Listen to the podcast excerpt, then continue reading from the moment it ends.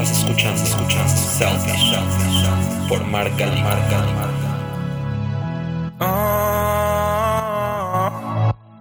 Bienvenidos a este episodio número 18 de este podcast que se llama Selfish con doble L. Yo soy Mark y ya los extrañaba. Como todos los lunes, aquí estoy de vuelta para platicar un ratito. Y bueno, nada más sobra decirles que si les gusta este podcast, lo compartan por favor, porque me ayudan mucho a que más gente lo escuche. Y recordarles que Selfish no solo es este podcast, también estamos en Instagram como self-ish o en Facebook como Selfish con doble L para cualquier duda, comentario o cualquier cosa que me quieran decir y para ver el contenido que subo de repente. Hoy vamos a hablar de un tema del pasado. Algunos de nosotros seguimos en cuarentena que más bien ya se ha convertido en sesentena y seguramente como está la curva de contagios, muchos de nosotros alrededor del mundo seguiremos guardando esta bien conocida sana distancia. Afortunadamente yo tengo trabajo y me atrevo a decir que mucho más que antes. Pero lo que sí es un hecho es que también tengo más tiempo libre para hacer cosas que por el ritmo agitado de vida normalmente no se puede. Porque estar encerrado en un mismo lugar hace que los días pasen distinto y sin duda te orilla a reconectar con algunas partes de ti que quedaron en el pasado. Y bueno, con este exceso de tiempo que tenemos, obviamente he estado leyendo mucho más de lo que lo hacía normalmente, he estado disfrutando de muchísimos libros que llevaban en mi biblioteca muchísimo tiempo, esperando ahí a ser leídos y sin abrir. También me he puesto al día en series y películas que no había podido ver antes. Pero entre todas estas series y explorando como un día cualquiera de la cuarentena la biblioteca que te ofrece Netflix, me encontré con que volvieron a poner Modern Family. Esta serie que habla de una forma muy gringa sobre los valores familiares, seguramente todos la han visto, además creo que continúa, no estoy seguro, o que están grabando la última temporada, no lo sé, la verdad yo lo vi hasta la temporada número 5 y ya no le di seguimiento. Pero cuando vi que la volvieron a pasar sentí algo indescriptible y obviamente la empecé a ver desde el primer episodio. El hecho es que esta serie se estrenó en el 2009, cuando yo apenas tenía 21 años. Y me acuerdo desde que la empecé a ver que de verdad me atrapó, me encantó en ese momento. Ahora, después de 11 años, ya con otras vivencias, pues ya la veo desde otra perspectiva, pero más allá del contenido de la serie, lo que me pasa cada vez que veo un capítulo es algo muy extraño, en serio me hace de alguna manera trasladarme al año que la empecé a ver y me hace recordar todos esos años como si mi cerebro fuera un carrete de fotografías. O sea, me acuerdo cuando la veía en este 2009, que apenas estaba por acabar la universidad, que tenía muchísimas ganas de irme de intercambio, me acuerdo perfecto de los lugares que frecuentaba, la música que escuchaba, la ropa que usaba, mis amigos de esa época, me acuerdo los viernes que tenía solo una clase de 7 de la mañana y me iba en pijama a la universidad y me prendí un cigarro en mi coche a las 6.50 de la mañana, con lo que eso signifique, qué asco. Y luego, se los prometo, desayunaba una cuba Neta, neta, yo le llamaba como Viernes de Cuba y empezaba a tomar desde las 11 de la mañana. Y esta Cuba la acompañaba con unos tacos campechanos buenísimos de un mercado que se ponía fuera de la casa que vivía en esos momentos. Después nos reuníamos algunos amigos y nos íbamos a algún antro, a alguna fiesta, escuchábamos MGMT, Lique Portishead, Gorilas y nos poníamos hasta el huevo y saliendo de ahí en la madrugada, antes de llegar a mi casa, nos parábamos abajo de un puente a echarnos unas costras de pastor que de verdad sabían a gloria. Obvio no sé si me sabían a gloria porque estaba ahogado o pacheco porque nunca las probé sobrio, pero sabían deliciosas. Y después me despertaba todos los sábados crudísimo y pasaba por mí un amigo o una amiga, prendíamos un porro en el coche y nos echábamos unas Carl's Jr. No es broma. En lo que les cuento esto ya se me antojaron o los tacos o las costras o las hamburguesas. Es más, me voy a preparar una cuba ahorita que acabe de grabar este episodio. Qué buenas épocas. Y aunque no fue hace tanto, realmente lo recuerdo como un periodo increíble de mi vida. Y estos pensamientos vienen a mí cada vez que veo un episodio de esta serie. Es más, casi ni le pongo atención. En el momento que le pongo play, mi cerebro empieza a viajar en el tiempo. Y no es broma, varias veces me ha servido como motivador para acabar pidiendo unos tacos o una hamburguesa o para salir a fumarme un cigarro. Lo mismo me pasa, por ejemplo, cuando veo Friends, que todavía me remite a otra época, a principios de los años 2000, cuando tenía 12 años, y me evoca otras imágenes. Les prometo que me lo sé de memoria, ni le pongo atención, pero de alguna forma me hace tomar mis maletas imaginarias de recuerdos e irme de viaje al pasado. Este sentimiento que les acabo de narrar se llama nostalgia. Y lo más probable es que durante estas semanas de confinamiento en casa todos lo hayamos experimentado.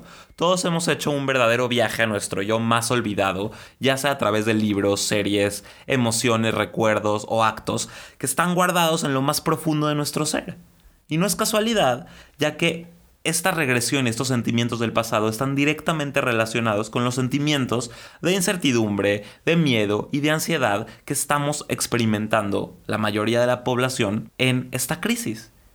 Es justo en estas circunstancias que la psicología de la nostalgia comienza a hacer su trabajo y hace de nuestros días algo más ligero, más llevadero, incluso hace que nuestros días se vuelvan alegres. Y aunque es algo normal, lo que más me llama la atención es que este sentimiento es un motivador muy potente, no solo para sobrellevar esta crisis, sino también para consumir. Sí, el sentimiento nostálgico nos hace consumir y los marketers lo saben perfectamente. Por eso en las últimas décadas el mercado está infestado de propuestas que intentan rescatar el pasado, ya sea a través de la ropa, de películas, de series, de libros, de videojuegos, de comerciales, de música, el mercado está vomitando sentimentalismos. Y las marcas son muy conscientes de que la nostalgia genera sensaciones que laten en nuestro interior y crean estrategias vinculadas a ella que producen ventas millonarias.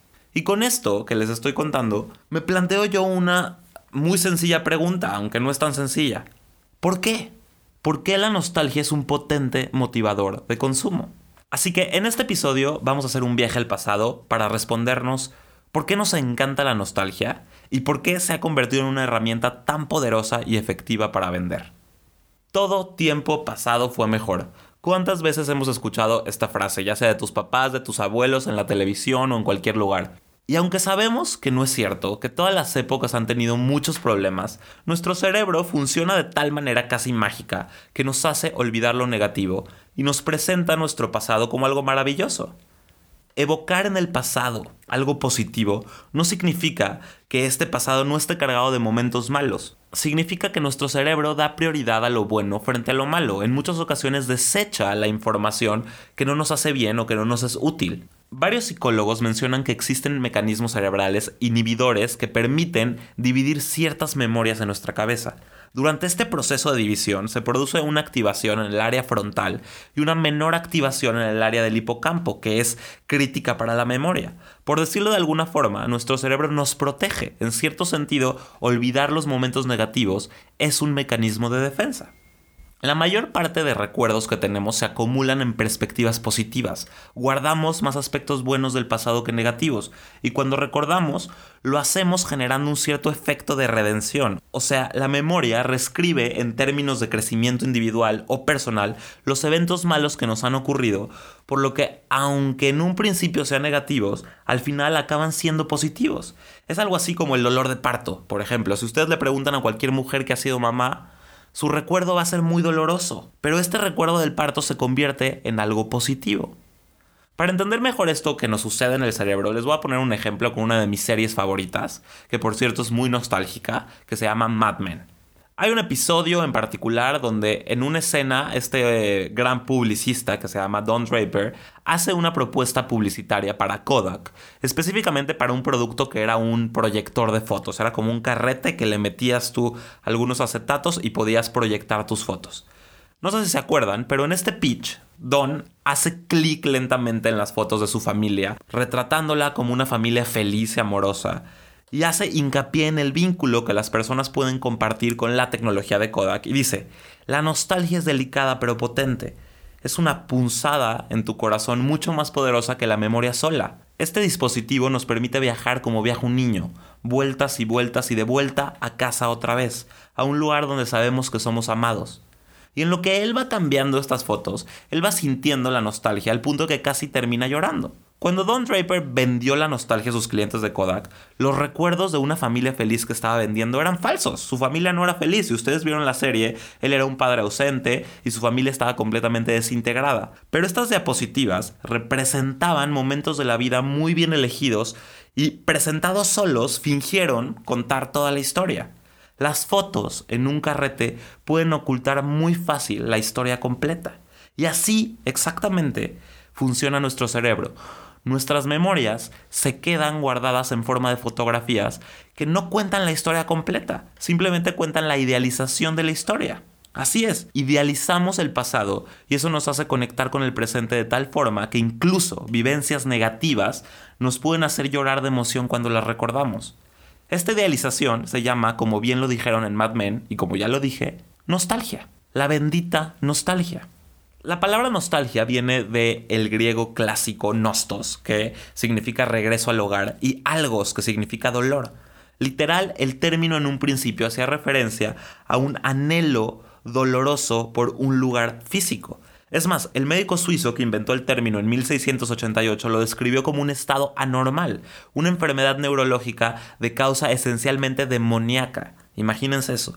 En la década de 1700 la nostalgia se caracterizó como una respuesta de los soldados que desaparecieron de su hogar y se clasificó como una enfermedad. Y en 1867 la Comisión Sanitaria de los Estados Unidos registró más de 2.500 casos de nostalgia durante los primeros dos años de la guerra civil y 13 muertos por esta enfermedad. Pero nuestra definición actual de nostalgia, aún más estrechamente vinculada a un lugar en el tiempo, un sentimiento de anhelo por un momento, una situación o un acontecimiento pasado, que a una ubicación física, como en la década de 1700, surgió alrededor de 1920. Pero de todos modos, la nostalgia se caracterizó por algunos como un síntoma de depresión hasta 1975. Hoy, la psicología moderna adoptó una visión más positiva sobre esto, afirmando que los sentimientos de alegría y satisfacción inducidos por los pensamientos o sentimientos nostálgicos crean una sensación de conexión social e inspiran el crecimiento personal. Hay un columnista del New York Times que se llama John Theory que en un artículo que se llama ¿Por qué sirve la nostalgia? dice que la investigación moderna revela que la nostalgia es una emoción normal y universal. Todos la sentimos. Muchos estudios indican que la nostalgia puede beneficiar a aquellos que sufren de soledad, fomentando un sentido de apoyo social y la describen como un valioso recurso psicológico para protegerse del daño mental. La mayoría argumenta que necesitamos esta visión idealizada de nuestro pasado como un estado de confort para mantenernos avanzando con confianza en este supuesto de que la vida va a continuar siendo buena o volverá a ser buena una vez más. La nostalgia es un medio poderoso para conectarse con otras personas. Con el proceso de contar y escuchar historias, se ha demostrado que la nostalgia contrarresta la soledad y la ansiedad, y nos sentimos más cerca y más felices cuando compartimos recuerdos. En pocas palabras, nos permite situarnos emocionalmente en aquello que pensamos que fue mejor y resuelve esta necesidad constante de encontrar el bienestar presente y rechazar la inestabilidad. Debemos partir de la base de que nuestras vidas están en constante evolución y que por lo tanto no son estáticas.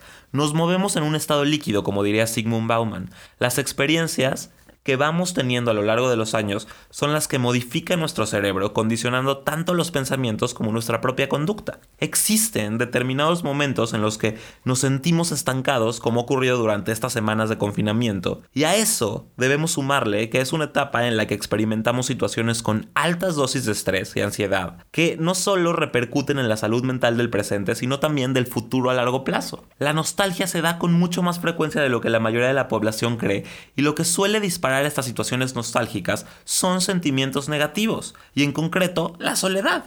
Por ello no es tan extraño que en situaciones de confinamiento como las que estamos viviendo, estamos más ausentes de las relaciones sociales con familiares y amigos y incrementa esta sensación de soledad y dispare este sentimentalismo. Y con estos sentimientos pasamos de este estado inicial de pena a sentirnos reconfortados, protegidos, animados e incluso felices. Es así como la nostalgia nos devuelve aquello que tanto anhelamos de una manera positiva. La nostalgia nos da este sentimiento de explosión del pasado. No importa la edad que tengamos, si eres adulto, entonces has experimentado diferentes emociones a lo largo de tu vida. Y si eres joven, por aprendizaje, idealizas el pasado. Y aquí viene lo más interesante. Todos asociamos las diferentes emociones y momentos de nuestra vida con una marca o producto. Y es aquí donde la nostalgia entra como una potente herramienta de venta. Más allá de estos sentimientos naturales o instintivos de la nostalgia, que tienen que ver con recuerdos y reflexiones personales, podemos preguntarnos por el rol de la nostalgia en el consumo. El pasado siempre ha tenido una influencia en el arte, en la música, en la moda y en el cine, ya que los mejores ejemplos de una época determinada se celebran y se inspiran en esta. Cada generación atribuye naturalmente un peso particular a la cultura con la que creció. Esto nos vincula a un momento en que nuestra personalidad se estaba definiendo y nos remonta a una época en la que tratábamos de distinguirnos de nuestros amigos y familiares y nos estábamos convirtiendo en individuos. A todos nos encanta volver a partes anteriores de nuestras vidas y por lo general estamos dispuestos a pagar para volver a experimentarlo.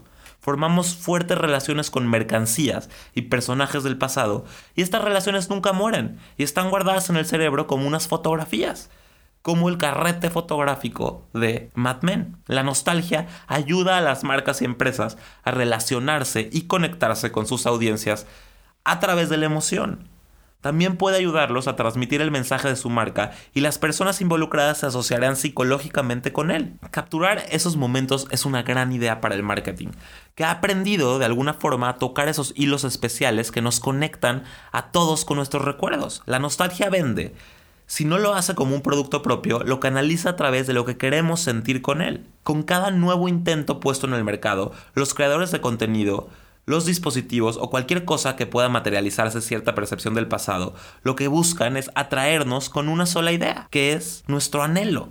Es un hecho que la nostalgia se ha convertido en una tendencia de mercado poderosa. Nuestro miedo al futuro e inestabilidad del presente es aprovechado por las marcas para vender por lo que vamos a encontrar un sinfín de propuestas evocando estos pasados, ya sea a través de la renovación de ciertos productos, a través de lo retroactivo, que significa activar el pasado, de lo retro o de lo vintage. ¿Cuál es la diferencia entre lo retro y lo vintage para que lo sepan? Algo retro significa utilizar las características y la estética del pasado para traerlo al presente. Y algo vintage es agarrar el elemento del pasado y traerlo al presente. Y les pongo un ejemplo, si ustedes van a Zara y compran una falda o unos pantalones inspirados en los años 50, es retro. Si ustedes se ponen los pantalones de su abuela de los años 50, se llama vintage, ¿ok? Además de todo esto, los estudios demuestran que tenemos más probabilidades de gastar cuando nos sentimos nostálgicos. En un estudio, los consumidores a los que se les pidió que pensaran en el pasado estaban dispuestos a pagar más por un conjunto de productos que los consumidores que les pidieron que pensaran en otros recuerdos. En otras palabras, es más probable que alguien compre algo cuando siente nostalgia. El uso de la nostalgia para conectar a los consumidores con sus experiencias generacionales compartidas significa que los especialistas en marketing pueden aprovechar la motivación del comprador y en última instancia impulsar el consumo. Jugar la carta de la nostalgia correcta para apuntar con éxito a un grupo generacional es una estrategia completamente ganadora. Apelar a más de una generación con nostalgia puede explícitamente aprovechar la conexión familiar para evocar sentimientos como comodidad, seguridad y cariño. Ahora que ya entendimos esto, a mí me surge otra pregunta. ¿Por qué está de moda la nostalgia? ¿O por qué las nuevas generaciones, los millennials o los Z son más nostálgicos que antes? La realidad es que no, no somos más nostálgicos. Como les decía, la nostalgia es parte del humano. Simplemente nuestra manera de consumir esta nostalgia ha cambiado radicalmente. ¿Por qué? Gracias al poder de los influencers, el marketing y el deseo de experimentar el pasado se ha vuelto viral en los últimos años. Estamos usando Internet de alguna forma para volvernos análogos. O sea, curiosamente, a pesar de que descargamos todos los días música de Spotify, la venta de los viniles aumentó el 30% en el año 2018. Estamos usando Internet para comprar ropa vieja, música antigua, para buscar imágenes de archivo y subir películas de archivo. La nostalgia en una era digital, o sea, actualmente, ya no se basa en una memoria, deseo evento individual o específico. Se alimenta y fomenta en línea. Se completa mediante un fácil acceso a un pasado infinitamente reciclable y compartible. Por eso es importante mencionar que la nostalgia también se puede sentir aunque nunca se tuvo la experiencia original. Y eso es exactamente lo que hacen las marcas, llevarte de la mano a través de distintas propuestas hacia un pasado que no vivimos y que no experimentamos. Por lo que crean algo que a mí me gusta llamar como falsa nostalgia o nostalgia artificial. Y esta nostalgia artificial está en todas partes. La búsqueda de inspiración está a las manos de todos, en Instagram. Para nosotros es muy fácil meternos a internet y buscar las referencias del pasado, por lo tanto tratamos de imitar esta época que pensamos que fue mejor. Y no es casualidad que nuestra década esté definida por el sentimiento y la podemos llamar como una neonostalgia. El lenguaje de nuestras generaciones está cargado de guiños hacia el pasado. El pasado nos reconforta, no es casualidad, por ejemplo, los famosos hashtags de TBT o los famosos filtros de Instagram que le ponemos en nuestras fotografías que nos dan la ilusión de estar en otra época. En cierto sentido, la nostalgia es una forma de escapismo. El deseo de regresar a algún lugar o a un momento en que las cosas eran mejores o más fáciles o más familiares. Y esto hace que sea muy tentadora. A medida que superamos nuestras circunstancias actuales, cuando el futuro es incierto, todos podemos sentirnos cómodos al recordar cómo solían ser las cosas, porque a veces mirar hacia atrás es la mejor manera de avanzar.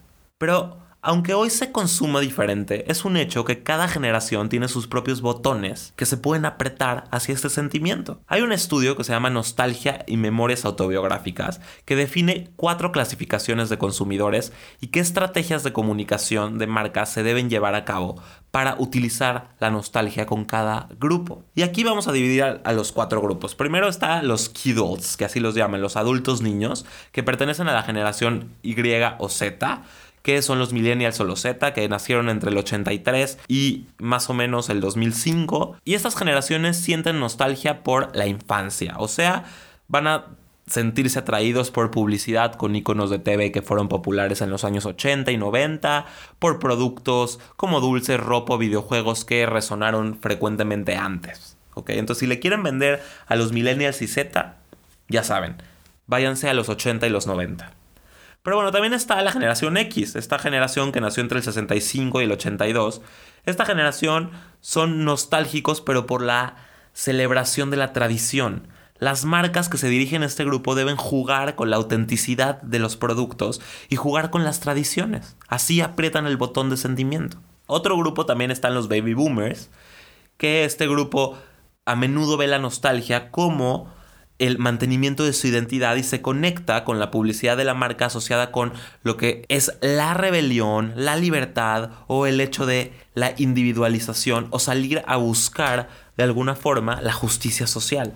Entonces, si quieren apretar los botones de los baby boomers en cuestión de nostalgia, ellos sienten nostalgia por la libertad y la rebelión. Y también está la generación que fueron definidos por la Segunda Guerra Mundial y ellos responden bien a la publicidad que crea una atmósfera romántica. Las técnicas que se conectan con sus sentimientos nostálgicos incluyen imágenes en blanco y negro y canciones icónicas. Entonces, ya que entendimos esto, no es sorprendente que tantas grandes empresas estén sumergiendo en esta forma de marketing, porque juegan con nuestras emociones. Al aprovechar las viejas tendencias y traer recuerdos, puedes hacer que los clientes se sientan felices. Y ejemplos hay muchísimos, basta con observar todo lo que traen puesto, lo que traemos puesto de ropa bien inspirado del pasado. Coca-Cola ha usado la nostalgia para duplicar su volumen de ventas con estas botellas icónicas en esta forma retro de 1923. Calvin Klein reeditó artículos de la colección que lanzó la carrera de Kate Moss y cinco de los estilos se agotaron en dos meses. Jack Daniels aumentó su valor de marca el 27% cuando promovió una edición especial para conmemorar el centenario de Frank Sinatra. O, más fácil, tan solo echen un vistazo en el catálogo de Netflix. Netflix es un experto en jugar con nuestros sentimientos nostálgicos. Todas las series que Netflix nos está aventando tienen que ver con la nostalgia, ya sea desde Sabrina, desde Stranger Things, desde Clueless, Forrest Gump, todo lo que nos avienta Netflix habla del pasado. Y al igual que Netflix, otras plataformas también están jugando con esta nostalgia como Amazon Prime, que tiene a The Nanny, El Príncipe del Rap, o HBO, y por supuesto también Disney Plus, esta plataforma que nos llegó en la cuarentena en marzo, que de alguna forma va a estrenar estos remakes de Mulan, La Bella y la Bestia y La Sirenita con personajes de carne y hueso, no se equivoquen, no están destinados a los niños más pequeños, sino a toda la generación entre 20 y 40 años que se crió con estos títulos originales. Incluso si ustedes van al cine a ver a Aladdin en persona o cualquier otra película La Bella y la Bestia que haya salido últimamente, bueno, no últimamente, hace algunos los últimos 5 años, se van a dar cuenta que en la sala no hay niños. ¿Por qué? Porque no están hechas para los niños, están hechas para despertar en nosotros este sentimiento. Facebook, Instagram también lo utilizan, nos recuerdan todos los días nuestros recuerdos del pasado. Y esto es a partir de que Facebook se dio cuenta que la gente pasaba mucho tiempo revisando sus perfiles y viendo sus fotos del pasado. Entonces se dio cuenta de este algoritmo y entonces obviamente para engancharnos hizo esta gran idea de el recuerdo del día que nos recuerda nuestras vivencias de los otros años. En un mundo con demasiadas opciones, donde constantemente se nos exige ser flexibles, ser líquidos, que nos recuerden estos momentos nos puede anclar y nos tranquiliza de cierta manera. Si nuestros recuerdos son constantemente motivados por otros, es más fácil para nosotros construir un reflejo significativo de cómo vivimos. La nostalgia es potente, así que esperen una ola de falsa nostalgia ahora que regresemos a la normalidad. Pero hay algo aquí importante. Como estamos hablando de un sentimiento, meterse con él también puede ser contraproducente. O sea, está demostrado que recurrir a la nostalgia durante el confinamiento es muy sano, siempre y cuando tengamos en cuenta que estamos en un momento efímero, que seamos conscientes de la realidad y lo hagamos para desconectar el presente. Hay que aprovechar este tiempo de la cuarentena también para mirar hacia el futuro en vez de hacia el pasado. O sea, es increíble dejarse llevar y reconectar con el pasado y pensar en mis épocas donde me metía yo estos porros y me iba a cenar estos deliciosas costras. Pero también puede ser una buena oportunidad, este tiempo, para reinventarnos, para recapacitar, para aprender y para buscar alternativas en el futuro. Es decir, es bueno regresar al pasado por momentos y disfrutarlo, sí, pero no se trata de quedarnos estancados ahí, sino también saber lidiar con el presente y construir el futuro. Y lo mismo para las marcas. Es buenísimo que utilicen la nostalgia como elemento para vender, porque es muy poderoso, pero no hay que quedarse estancados en ese sentimiento y es importante también buscar una inteligencia competitiva e irse adaptando a los constantes cambios del mercado y construir también estos futuros que tanto anhelamos. Espero que les haya gustado, espero que también ustedes se hayan sentido igual de nostálgicos que yo cuando les conté mis años de universidad que parece que fue ayer, pero no, no fueron. Y la verdad es que sí los recuerdo como una muy buena época. Y era importante para mí que entiendan por qué la nostalgia es muy poderosa para vender y por qué hoy más que nunca es una herramienta que se usa para las marcas. Les agradezco mucho por escucharme una vez más. Y les recuerdo que Selfish lo pueden escuchar en todas las plataformas de podcast. Y les recuerdo que lo compartan, por favor, porque me ayudan muchísimo. Y bueno, no me queda más que despedirme y decirles, como siempre, nos escuchamos la próxima. Estás escuchando, escuchando Selfish por Marca Marca. Oh.